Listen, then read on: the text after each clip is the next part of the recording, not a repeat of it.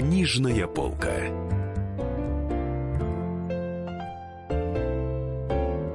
Здравствуйте, дорогие друзья! В эфире «Книжная полка». С вами, как обычно, Дарья Завгородняя, Денис Корсаков, спецкор «Комсомольской правды». У нас сегодня гостя нет, потому что мы решили никого не звать. Она... Потому что огромное количество книжек вышло. Да, а мы про них не рассказывали, да. и вот теперь мы решили рассказать вам про лучшие книжные новинки а, последних месяцев. И в основном это нон-фикшн. То есть, по-моему, да. даже не, не в основном, а все они нон-фикшн. Да, я, кстати, хочу попросить э, извинения, попросить прощения. Мы в январе проанонсировали новый роман Гузель Яхиной э, «Дети мои», что он якобы выйдет в ближайшее-ближайшее время. На самом, он, на самом деле он выйдет только вот сейчас, в апреле, а то ли в мае даже. Вот. Эм, вот сейчас только мне пришло письмо от издательства, что вот выходит этот роман, и я надеюсь, что Гузель Яхина придет к нам э, в мае в гости. Она, во всяком случае, обещала. Сначала ну, мы... Да, хочу напомнить, что это автор одной из самых популярных книг последнего времени, лауреат большой книги. Книга называется «Зулиха открывает глаза». Да. А новая ее книга называется... «Дети мои» называется. «Дети мои». «Дети мои». И тоже она про, э, э, про человека, который был волею судьбы перемещен не в свою социальную среду. То есть про, про немца, значит, который вынужден был жить в Поволжье. И, в общем, там такие всякие перипетии. Я даже не представляю, как эта книга написана, о чем она. В общем, на встрече в библиотеке номер один имени Грибоедова на которую, которую я вела, Гузель рассказала, что это будет совершенно новая книжка, и она давалась ей гораздо труднее, чем первая. Вот. И и она будет совершенно другая. В общем, невозможно себе представить, что это такое. Но вот сейчас передо мной, передо мной лежит Азарий Плесецкий, ну, жизнь... не, не сам Азарий Плесецкий перед тобой. Не Азарий Плесецкий, да. Это очень симпатичный мужчина, кстати, до сих пор такой интересный человек, да, мы с тобой были на презентации этой на книги. На презентации, да, он очень пожилой человек. Да ему всего 80, ладно, какой там пожилой. Ну, да. Ну. Молодой ну... пожилой человек. «Жизнь в балете. Семейные хроники Плесецких и миссереров». Называется эта книга в великолепном супере. На супере изображен, собственно, сам Азарий Михайлович и его родная сестра Майя Михайловна Плесецкая. А, эта книга вышла в редакции Елены Шубиной. А, как, как нетрудно догадаться, Азарий Плесецкий, автор этой книги, он тоже имеет отношение к балету, самое теснейшее. Это, во-первых, большой хореограф, э, хореограф, балетмейстер, очень известный по всему миру. Он представитель сразу двух известнейших артистических династий, фамилий, так скажем, плесецких эмиссереров. И вот он, поскольку он всемирно известный человек, он, он во-первых, участвовал в создании э, кубинского национального балета, во-вторых, он сотрудничал с, Роман, с Роланом Пяти и Марисом Бежаром, это крупнейшие деятели балета во Франции. И при том он дружит с Михаилом Барышниковым и Борисом Эйфманом. В общем, ему было рассказать э, много о чем, и вот я приведу прикольную цитату из его книги, э, из вступления, из предварения. На мою долю выпало столько замечательных встреч и событий, что в какой-то момент люди, которые близко меня знают, стали спрашивать, почему ты не напишешь книгу? И действительно, когда я рассказываю о пережитом, как будто слышу со стороны свой голос и думаю, а может и вправду это будет кому-то интересно. В общем, э, вот такая вот история. И книга невероятно увлекательная. Там есть несколько потрясающих глав, даже небольшая. Вот тут он знал буквально всех. Где обедал Воробей в зоопарке у зверей.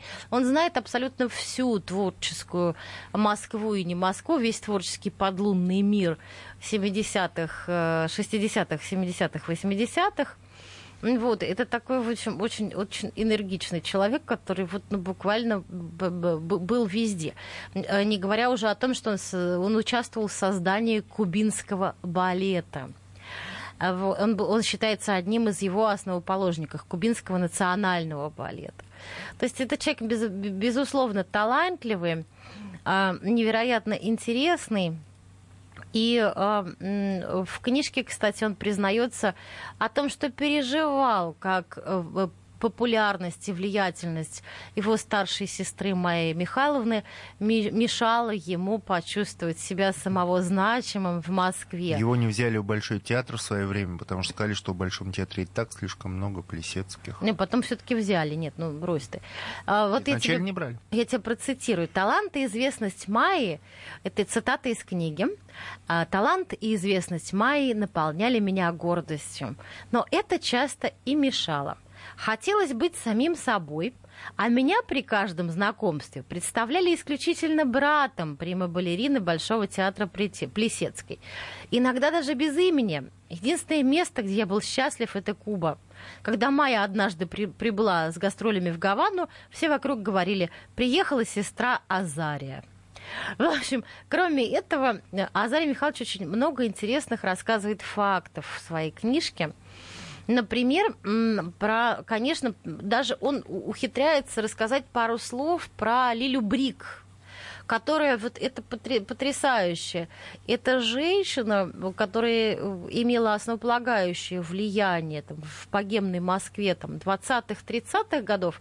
Такое же приблизительно влияние она сохраняла и впоследствии даже когда она была уже совсем одна, она уже была глубоко вдова, он про нее рассказывает очень тепло, с любопытством и, конечно, исследует ее женскую харизму. Обязательно прочитайте эту небольшую да, главку. Лили, Лили Брик, она же была легендой действительно и в 70-е. И оставалась на протяжении да, всей жизни. и в 60-е, и в 70-е, и в 50-е, причем она очень экзотична экзотически выглядела. Э, и она очень дружила с Майей Плесецкой, то есть она ее приглашала с Щедриным всегда домой, всегда кормила ее какими-то удивительными французскими деликатесами, потому что ну, у нее были и деньги, которые она тратила очень легко, у нее был доступ там, к загранице, ну, не то, что она была прям вольна э, Но у нее сестра была замужем за Да, но у нее сестра э, Эльза Триоле, она, ага. соответственно, была замужем за большим другом Советского Союза Арагоном, и она... И, в общем, так получилось, что и Брик из-за своей харизмы, и из-за ну, такого флера, который ее окружал, флера заграничности, она стала буквально центром постсталинской светской Москвы.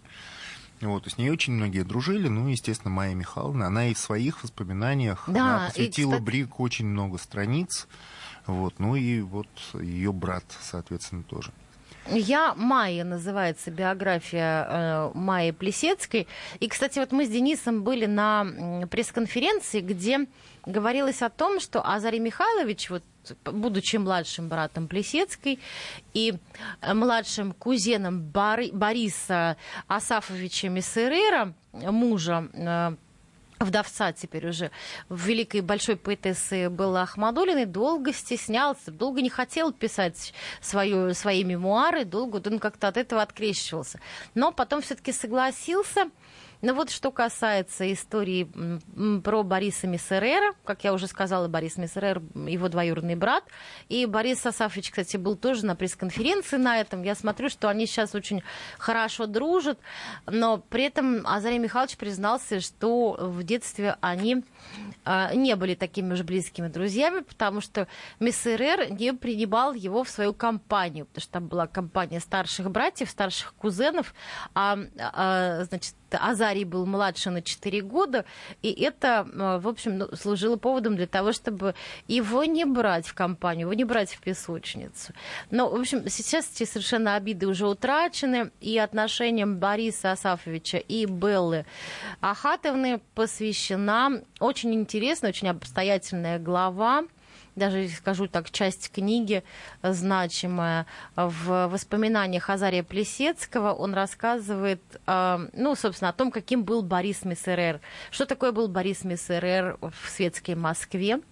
Вот я процитирую немножко. Его огромная мастерская в мансарде знаменитого дома на Баварской стала культовым местом для московской богемы. Борис всегда был любимцем красивых женщин. Был у него роман с прекрасной Эльзой Леждей, э, знакомый э, всем по телесериалу «Следствие ведут знатоки». А первой женой Бори стала балерина Солицкого Большого театра Нина Чистова, которая родила ему сына Сашу. Продолжен после небольшого перерыва. Книжная полка. Здравствуйте, друзья! Это новая программа на радио «Комсомольская правда», которая называется «Подзарядка». С вами Вероника Борисенкова и Сергей Краснов. «Подзарядка» — это заряд самой необходимой информации для того, чтобы начать новый день вместе с нами. Мы работаем по будням с 7 до 11 по московскому времени. На подзарядку становись!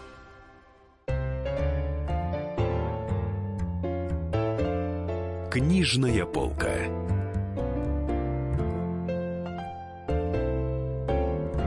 Здравствуйте, друзья. Снова книжная полка. Дарья Завгородний, Денис Корсаков, э, спецкор «Комсомольской правды» рассказывают вам про книжные новинки последних месяцев. Послед... Вот... Последнего даже практически месяца. Вот да, мы сейчас очень увлеченно э, обсуждали книгу «Жизнь в балете».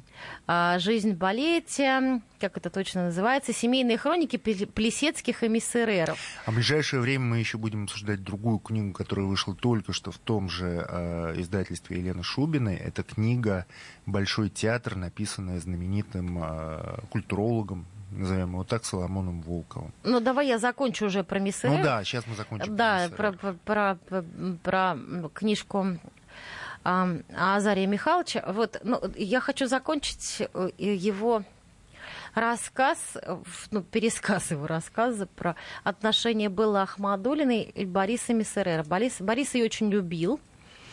Вот. Э, ну, естественно, небольшую часть текста посвящает Азарии Михайлович зависимости Беллы Ахатовны от, ну, от ее не то чтобы зависимости, но пристрастию к выпивке. Белла часто приходила к нашей маме, это я цитирую. Мама очень трепетно к ней относилась и однажды увидела Беллу в очередной раз в нетрезвом виде. Даже осмелилась спросить, Белочка, зачем же пить?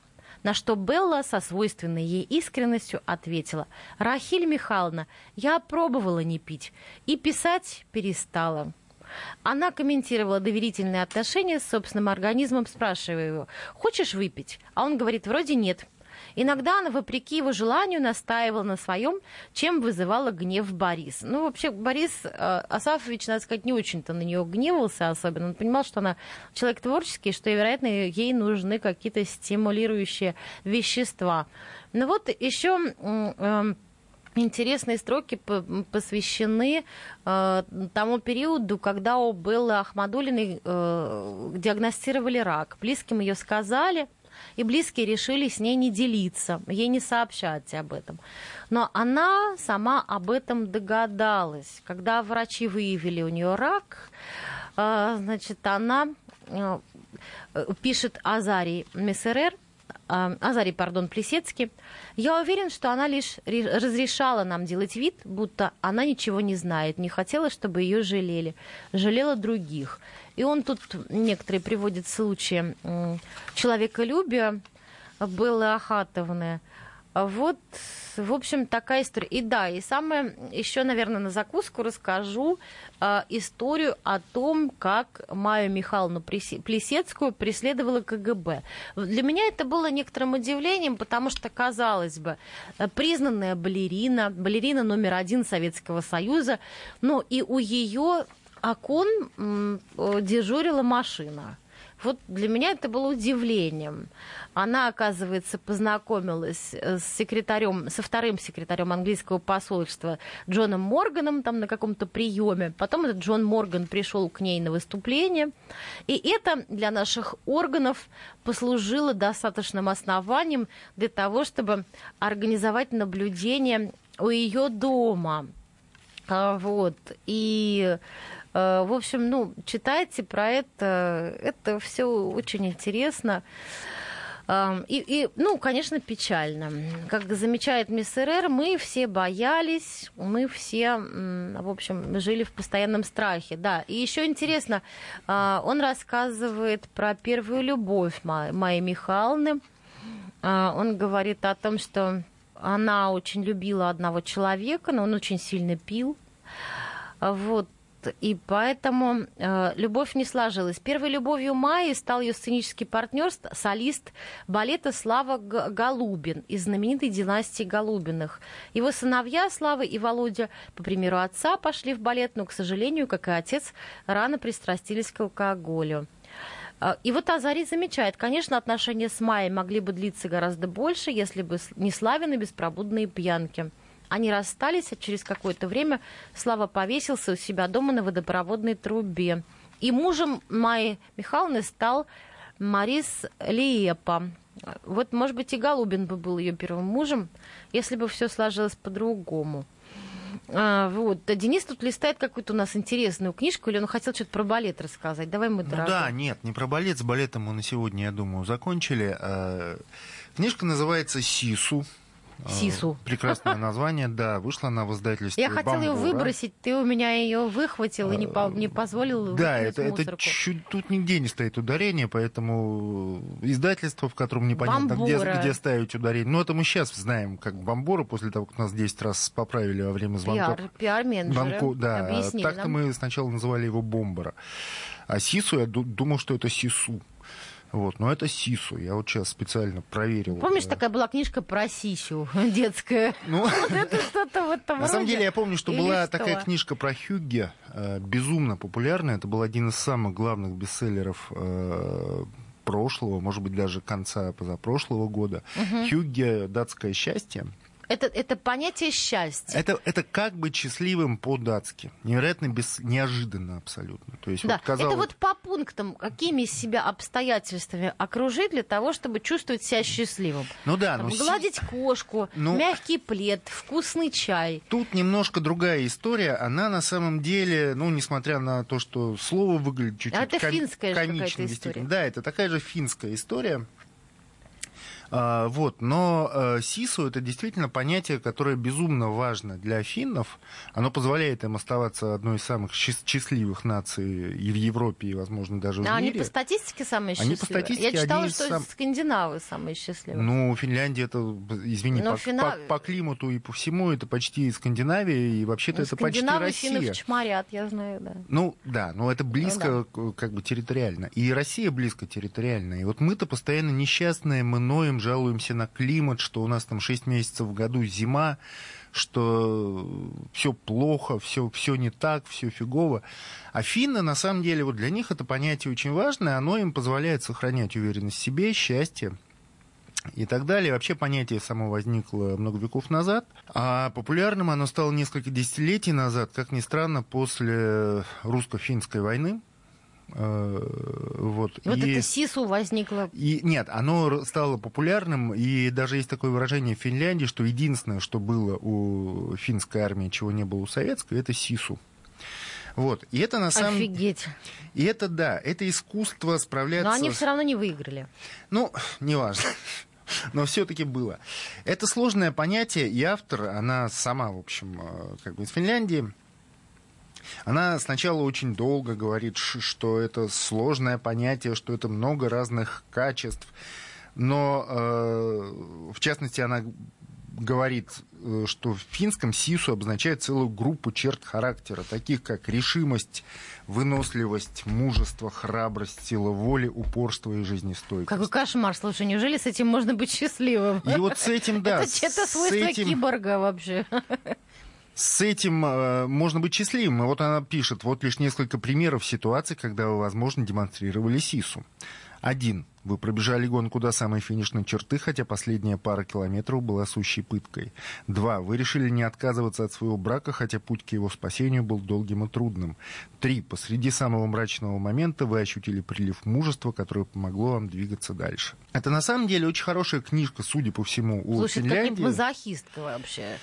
А, ну, Зачем тем нужен не менее, брак, который надо спасать? Коль скоро уж повезло родиться в такой суровой э, северной стране с долгой трагической историей, как русским, я думаю, что многим русским это будет как бы вполне себе э, полезно. Слушай, мне что-то Хьюги больше нравится. Ну, ты знаешь, ну... Погладить кота, выпить э, вкусного чая, завернуться в мягкий плед. Ну, ты знаешь, э, сису это не значит, что ты вытечен там из э, камня, да, и вы отлит из бронзы. Вот, но из здесь, стали. здесь, Здесь есть, например, такие советы, как пережить зиму и сохранить рассудок. Давай. Вот. А дело в том, что наша-то зима, она, конечно, тяжелая зима, там, ну, условно говоря, в Москве. Не говорим о Сочи, но в Москве, в Петербурге. Ну, это... она противная. Но в Финля... Финляндии это еще темнее. То есть там по-настоящему темно, там с середины декабря до середины февраля на долю Финляндии достается по несколько часов дневного света в день. И есть... что они с этим делают? Так. А, ну, представь, это же, ну, там, Хельсинки одно, а там север страны это ну, совсем ну, понятно, другое. Да. И вот она дает э, советы, как сделать зимние месяцы более сносными и даже приятными. Вот первый совет, например. Впадайте в зимнюю спячку. Не буквально, но зима самое подходящее время, чтобы создавать домашний уют, зажигать свечи, собираться вокруг камина, сворачиваться под пледом. Второй. Ешьте. Добивайтесь комфорта и уюта полезными блюдами, рагу и бокалом красного вина. Три. Ходите в сауну. Сауна это вообще это для Финляндии святое абсолютно. Вот они капитаны очевидность-то. Четыре. Выходите гулять. Тут очень много э, говорится о том, как важно быть на природе, не бояться мороза, ну и так далее. То есть посидел у камина со свечами и вином и, ну, и на гулять. Сам, на самом деле действительно очень интересная книга. Там и рецепты, там и э, какие-то истории из жизни. То есть, ну, что, в конце концов, если не понять себя, то хотя бы понять ближайшего нашего соседа. А, я думаю, в конце концов, нас слушают в Петербурге, и уж для них-то это... Ну, слушай, да, пожалуй, по, пожалуй это... финны нам ближе, чем, так сказать, какой-то чем, хюги, испан... там, чем испанцы, да, да. Датский, да. Друзья, мы прерываемся на рекламу, вернемся. С вами Дарья Завгородняя, Денис Корсаков, «Книжная полка». Книжная полка.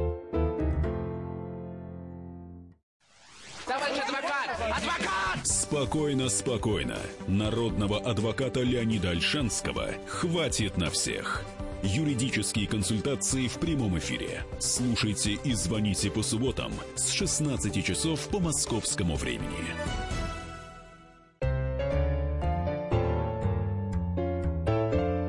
Книжная полка.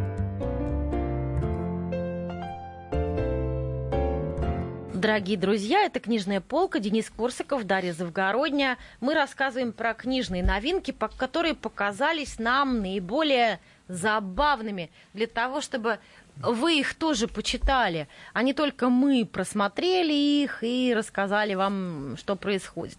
Вот вышла интересная такая книжка. Я передо мной лежит, я прям сразу скажу, целая, э, целая стопка книг о природе. И я даже знаю, с какой ты сейчас начнешь. Вот просто я уверен.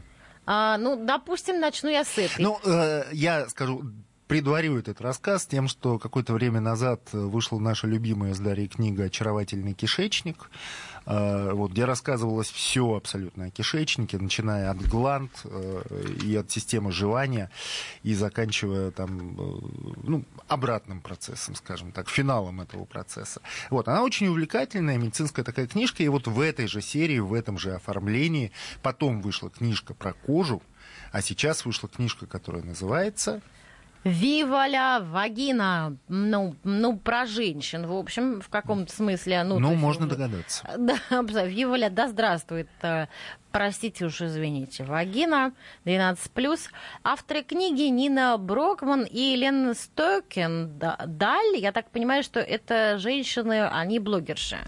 Я так понимаю, что они блогерши, они учатся на медиков, и, в общем, ну, сегодня это такой, в общем, животворящий источник творчества научного, научно-популярного. А, рассказывать о том, о чем обычно рассказывать было не принято. Там, рассказывать нашем... было не принято, да. И академические ученые, у них как-то языки не разработаны в этом направлении. Они как-то не очень хорошо, не очень активно это обсуждают.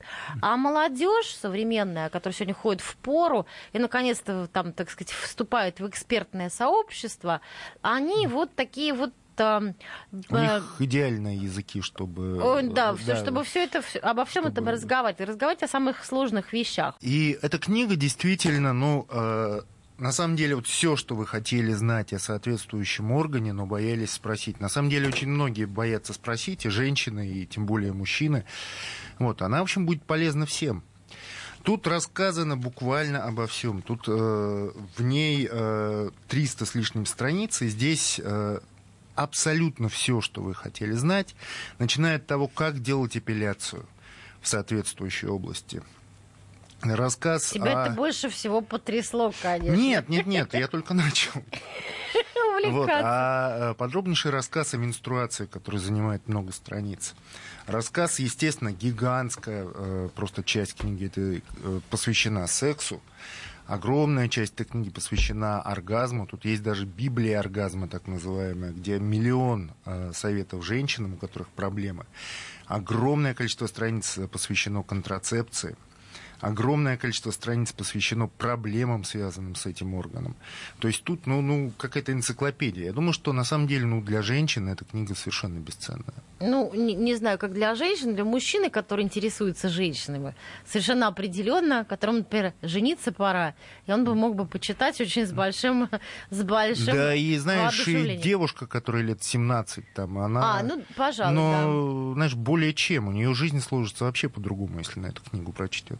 Ну, Денис у нас все знает. Слушайте, а вот если уж у нас зашла речь о женщинах, то не могу я вот, вот я эту книжку, правда, хотела выкинуть в помойку, и мне кажется, Денис, опять же, не дал это сделать. А, бестселлер Нью-Йорк Таймс, по признанию Нью-Йорк Таймс, это бестселлер. Называется это Milk and Honey, а, молоко и мед. А, автор Рупи Каур, я так понимаю, американка индийского происхождения, а, значит, под заглавие «Бел, «Белые стихи, покорившие мир». А на обложке утверждается, что продано 2 миллиона экземпляров.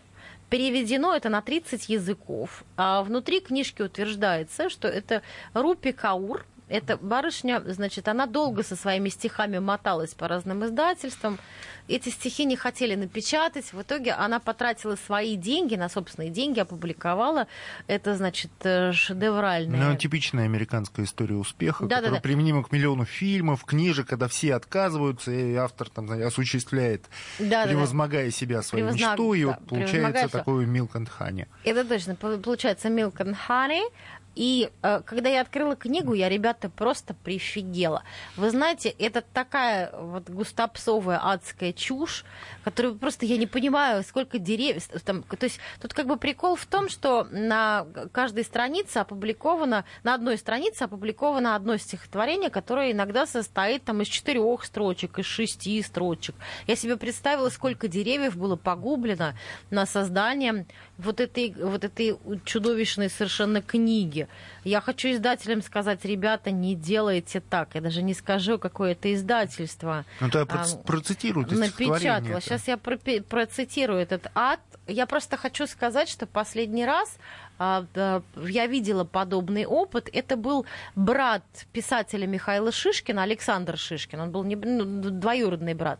Он, ну, значит, был такой бизнесмен, очень обеспеченный человек. Он э, отсидел некоторое время в тюрьме Ему, видимо, лавры своего куз... его кузена не давали покоя, и он издал в, роскошном, в роскошной суперобложке, великолепно иллюстрированный, тоже сборник вот таких вот стихотворений, где было по четыре строчки на страницу.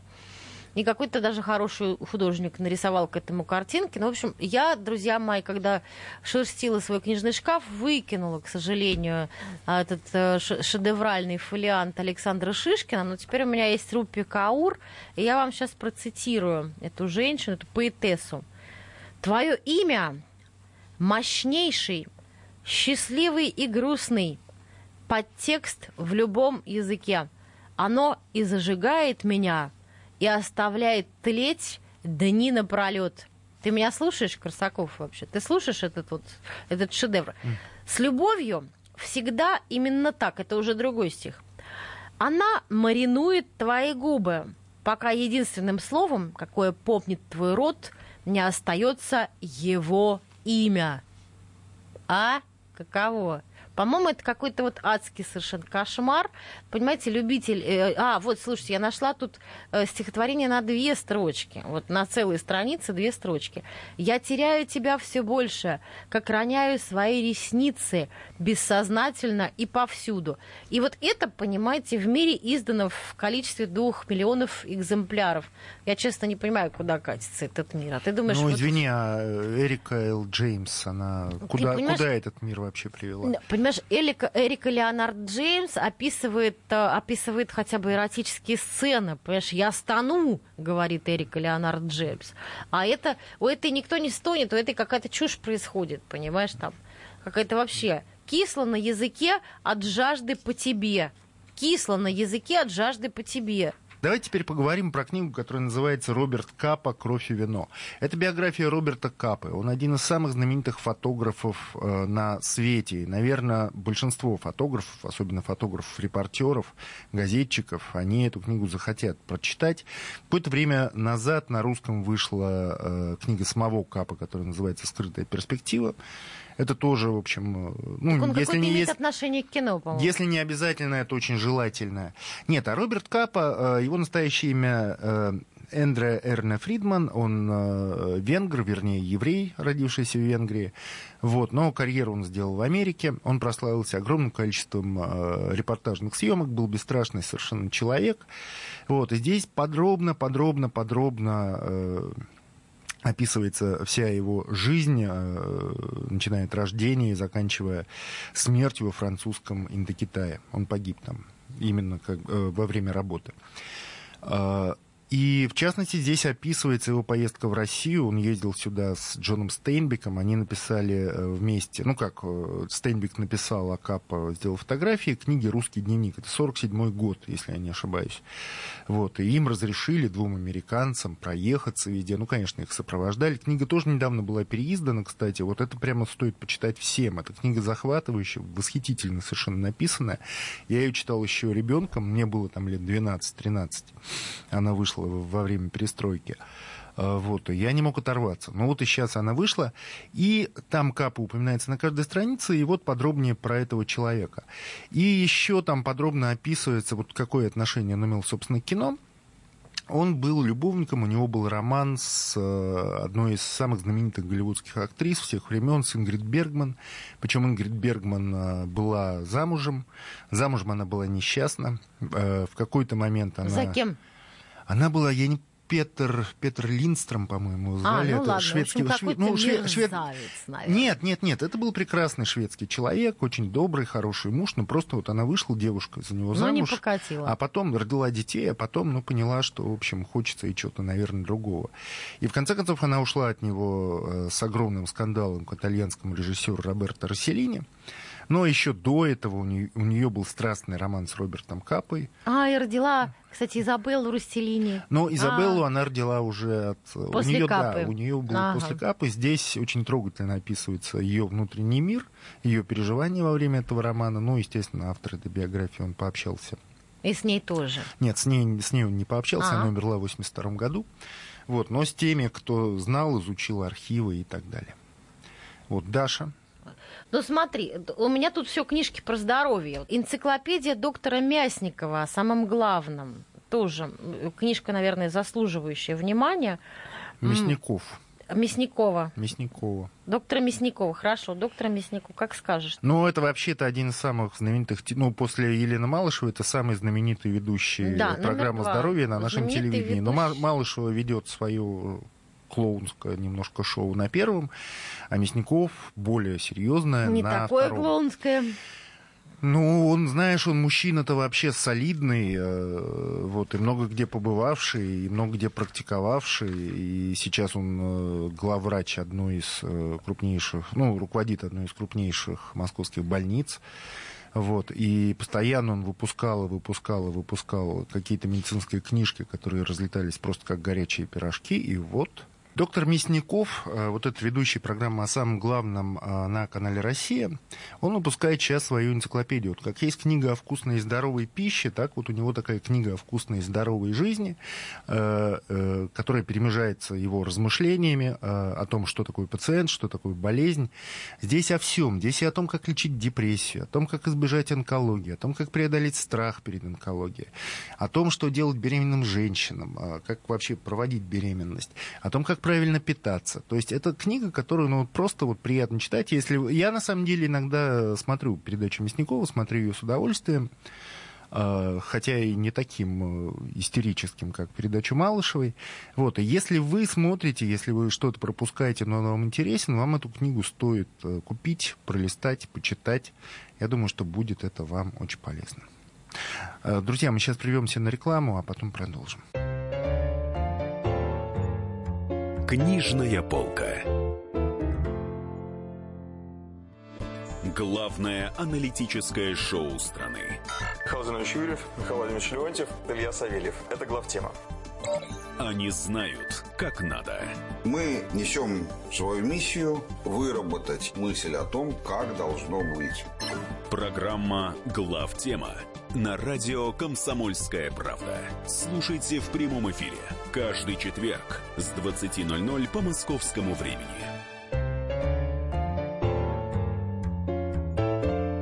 Книжная полка.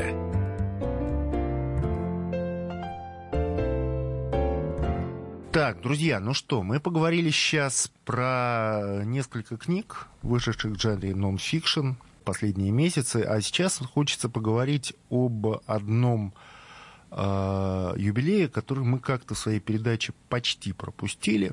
Даша разговаривала, Даша Завгородняя Дни Скорского в студии спецкоры КП. Даша какое-то время назад разговаривала об этом юбилее с писателем Сергеем Шаргуновым. Вот, вообще Даша большой специалист, это юбилей Максима Горького, ему 150 лет. Даша не, не просто так, да, Даша читает лекции про Максима Горького, и вот сейчас она расскажет нам... Лекции еще... детям. Лекции детям, да, э, о том, кем был этот человек. Что тебя... Она перелопатила, на самом деле, кучу литературы. Она где-то там летом прошлого года, по-моему, начала э, читать про Горького. Да раньше. Летом... Не, летом она начала усиленно так копаться во всем этом. Как... Но э, прикол, прикол в том, что к 150-летию Горького почему-то не вышло ни одной грандиозной, колоссальной книги, которой можно было бы убить человека по голове. Да? Вот, там, Эпической, настоящей, Ну, такой, чтобы можно было солидной. футбольную команду да, там избить до полусмерти. Что у тебя такие аналогии? Громадную. Что, Горький годится только на... Кни... Книги Нет, вообще просто... годятся на, только на то, чтобы мучить людей? Просто, ты знаешь, я, я вспомнила просто золотой том Пушкина, вот им можно избивать людей спокойно совершенно.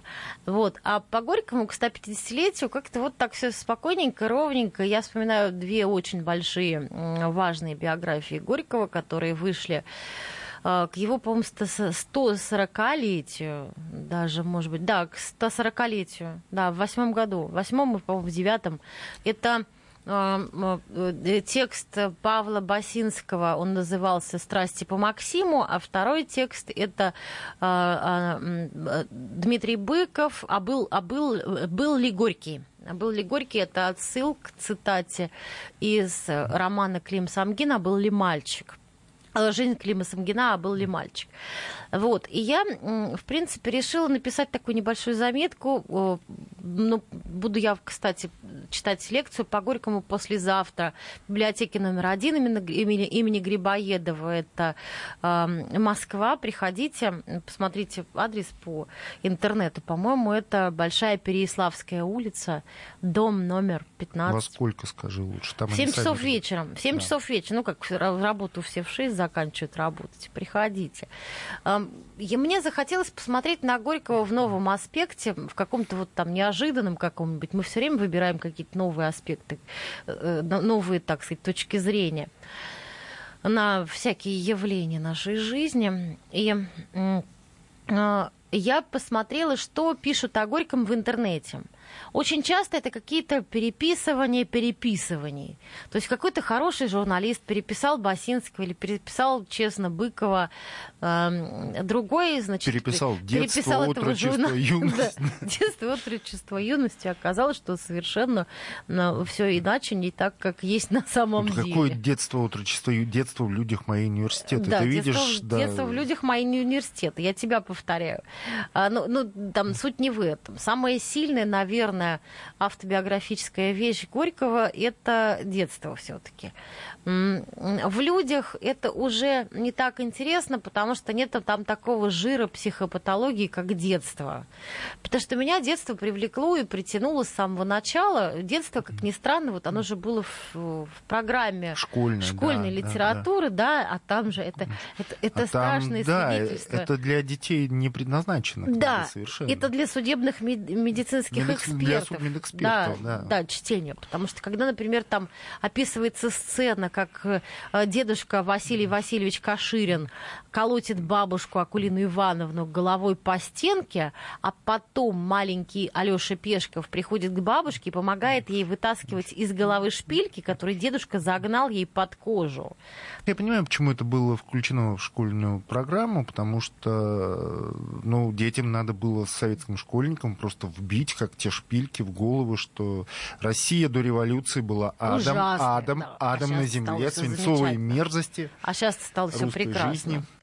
Но он интересовал, конечно, психиатров. Одним из там, самых интересных людей, которым заинтересовался, был, ам, был доктор Иван Борисович Галант, психиатр, который его обследовал.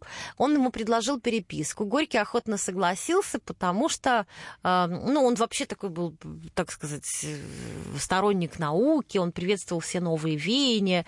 Э, Он стал с ним переписываться, и Галант в итоге переписки, в итоге общения очень долго. Об этом, кстати, э, свидетельствует биограф Горького Груздев. Я ничего не выдумываю.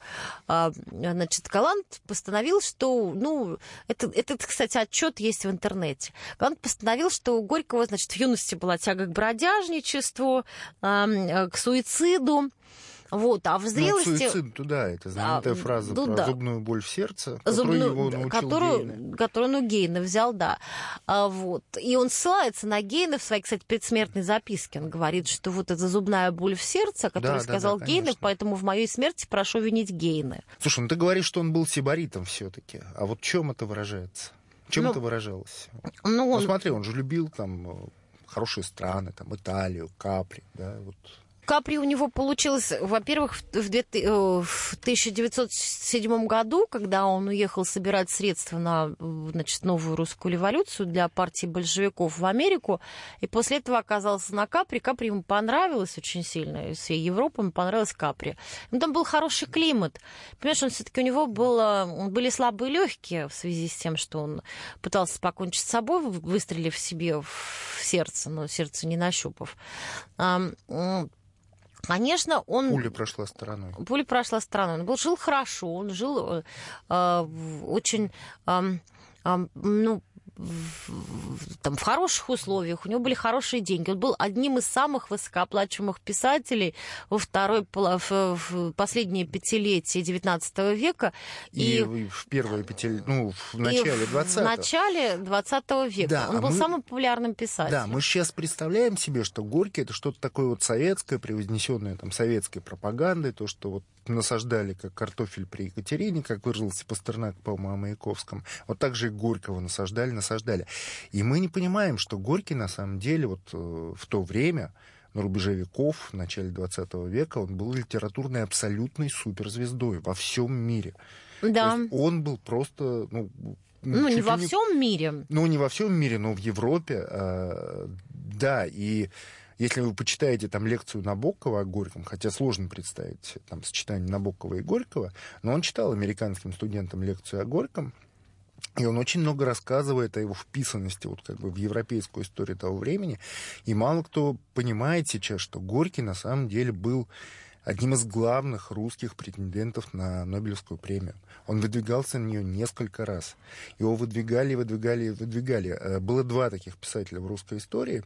Ну, основных это Толстой, который тоже выдвигался, и многие считали, что он станет лауреатом самой первой Нобелевской премии. Вот, ему так и не дали, хотя было... А Каком- почему, кстати, Толстому не дали? Я вот не помню. Вот, ты знаешь, я тоже не помню, а Горькому не дали, э, ну, скорее всего, по политическим причинам. Вот Ну, им- он был именно- слишком политизирован, именно потому что он все время был в его- каком-то замешан. Да, политизированности, но а, он, он должен был получить э, первым из русских Нобелевскую премию. Ну, если уж не Толстой, то он должен был получить первым из русских, скорее всего, Нобелевскую премию. И то, что получил ее все-таки Бунин, это, ну, вот такая вот игра политики, игра случая, но в первую очередь, скорее всего, политики, конечно, политики. После того, как Горького не стало, фактически осудили все его окружение. Было дело по отношению к Егоде, который был близким человеком в доме Горького. Э, Засудили секретаря э, Петра Петровича Крючкова, который э, был тоже ну, очень близким, из близкого окружения человека. Причем там практически вот фактически вырезали всю семью Крючковскую. То есть что происходило, это какой-то кошмар. И трех докторов, которые лечили Горького, их тоже осудили э, на смерть. То есть, собственно, кровавую такой след оставил после себя Алексей Максимович после своей смерти. Ну, не он лично. Ну, не он лично, Сталин, а вот эти обстоятельства, да. да. Есть следователи, которые считают, что Крючков был причастен, Егода был причастен к убийству Горького. Но они, кстати, признались, что они были причастны. Ну, Крючков ну, точно. Заставили признаться. Я, да. Егода я не помню, но Егода-то признался в заговоре против Сталина, в заговоре насчет переворота, все. Ну, вот. да, и там а, вот. тоннель от Бомбея до Лондона. Там, там от, них, от них могли добиться всего чего угодно, теми пытками, которые применялись. Ну вот, и, вероятно, это такое был, как бы, вот в перестройке, это был такой, как бы, такой вот, как тебе, как тебе сказать, эхо эхо вот этих признаний, что, ну, нет дыма без огня. Если, если Крючков сказал, что он отравил там, сначала там, способствовал гибели сына Горького Максима, а потом, э, значит, участвовал в погублении Горького, понимаешь, ну, значит, тогда, э, наверное, и Сталин тут уж причастен. То есть это некое такое вот эхо, как бы, эхо вот этого Друзья, мы сейчас вынуждены заканчивать нашу книжную полку. С вами были Дарья Завгородняя, Денис Курсаков. Волков. Дарья завтра читает лекцию о Горьком. Послезавтра. А во вторник, 17 апреля. Да. И где она будет проходить? В библиотеке номер один имени Грибоедова, город Москва. 7 часов вечера. Найдите в интернете адрес и приходите, увидите Дашу Аучу. Даша будет рада. Счастливо. Книжная полка. Прекращаю свою деятельность на посту президента СССР. А и на небе туча. Илья Ковальчук! Я не верю своим глазам! Это с нами уже явно было. Это дежавю. Воспоминания о прошлом, о том, что было в детстве и молодости, то, что мы бережно храним в памяти. Программу «Дежавю» слушайте по будням с 11 вечера по московскому времени.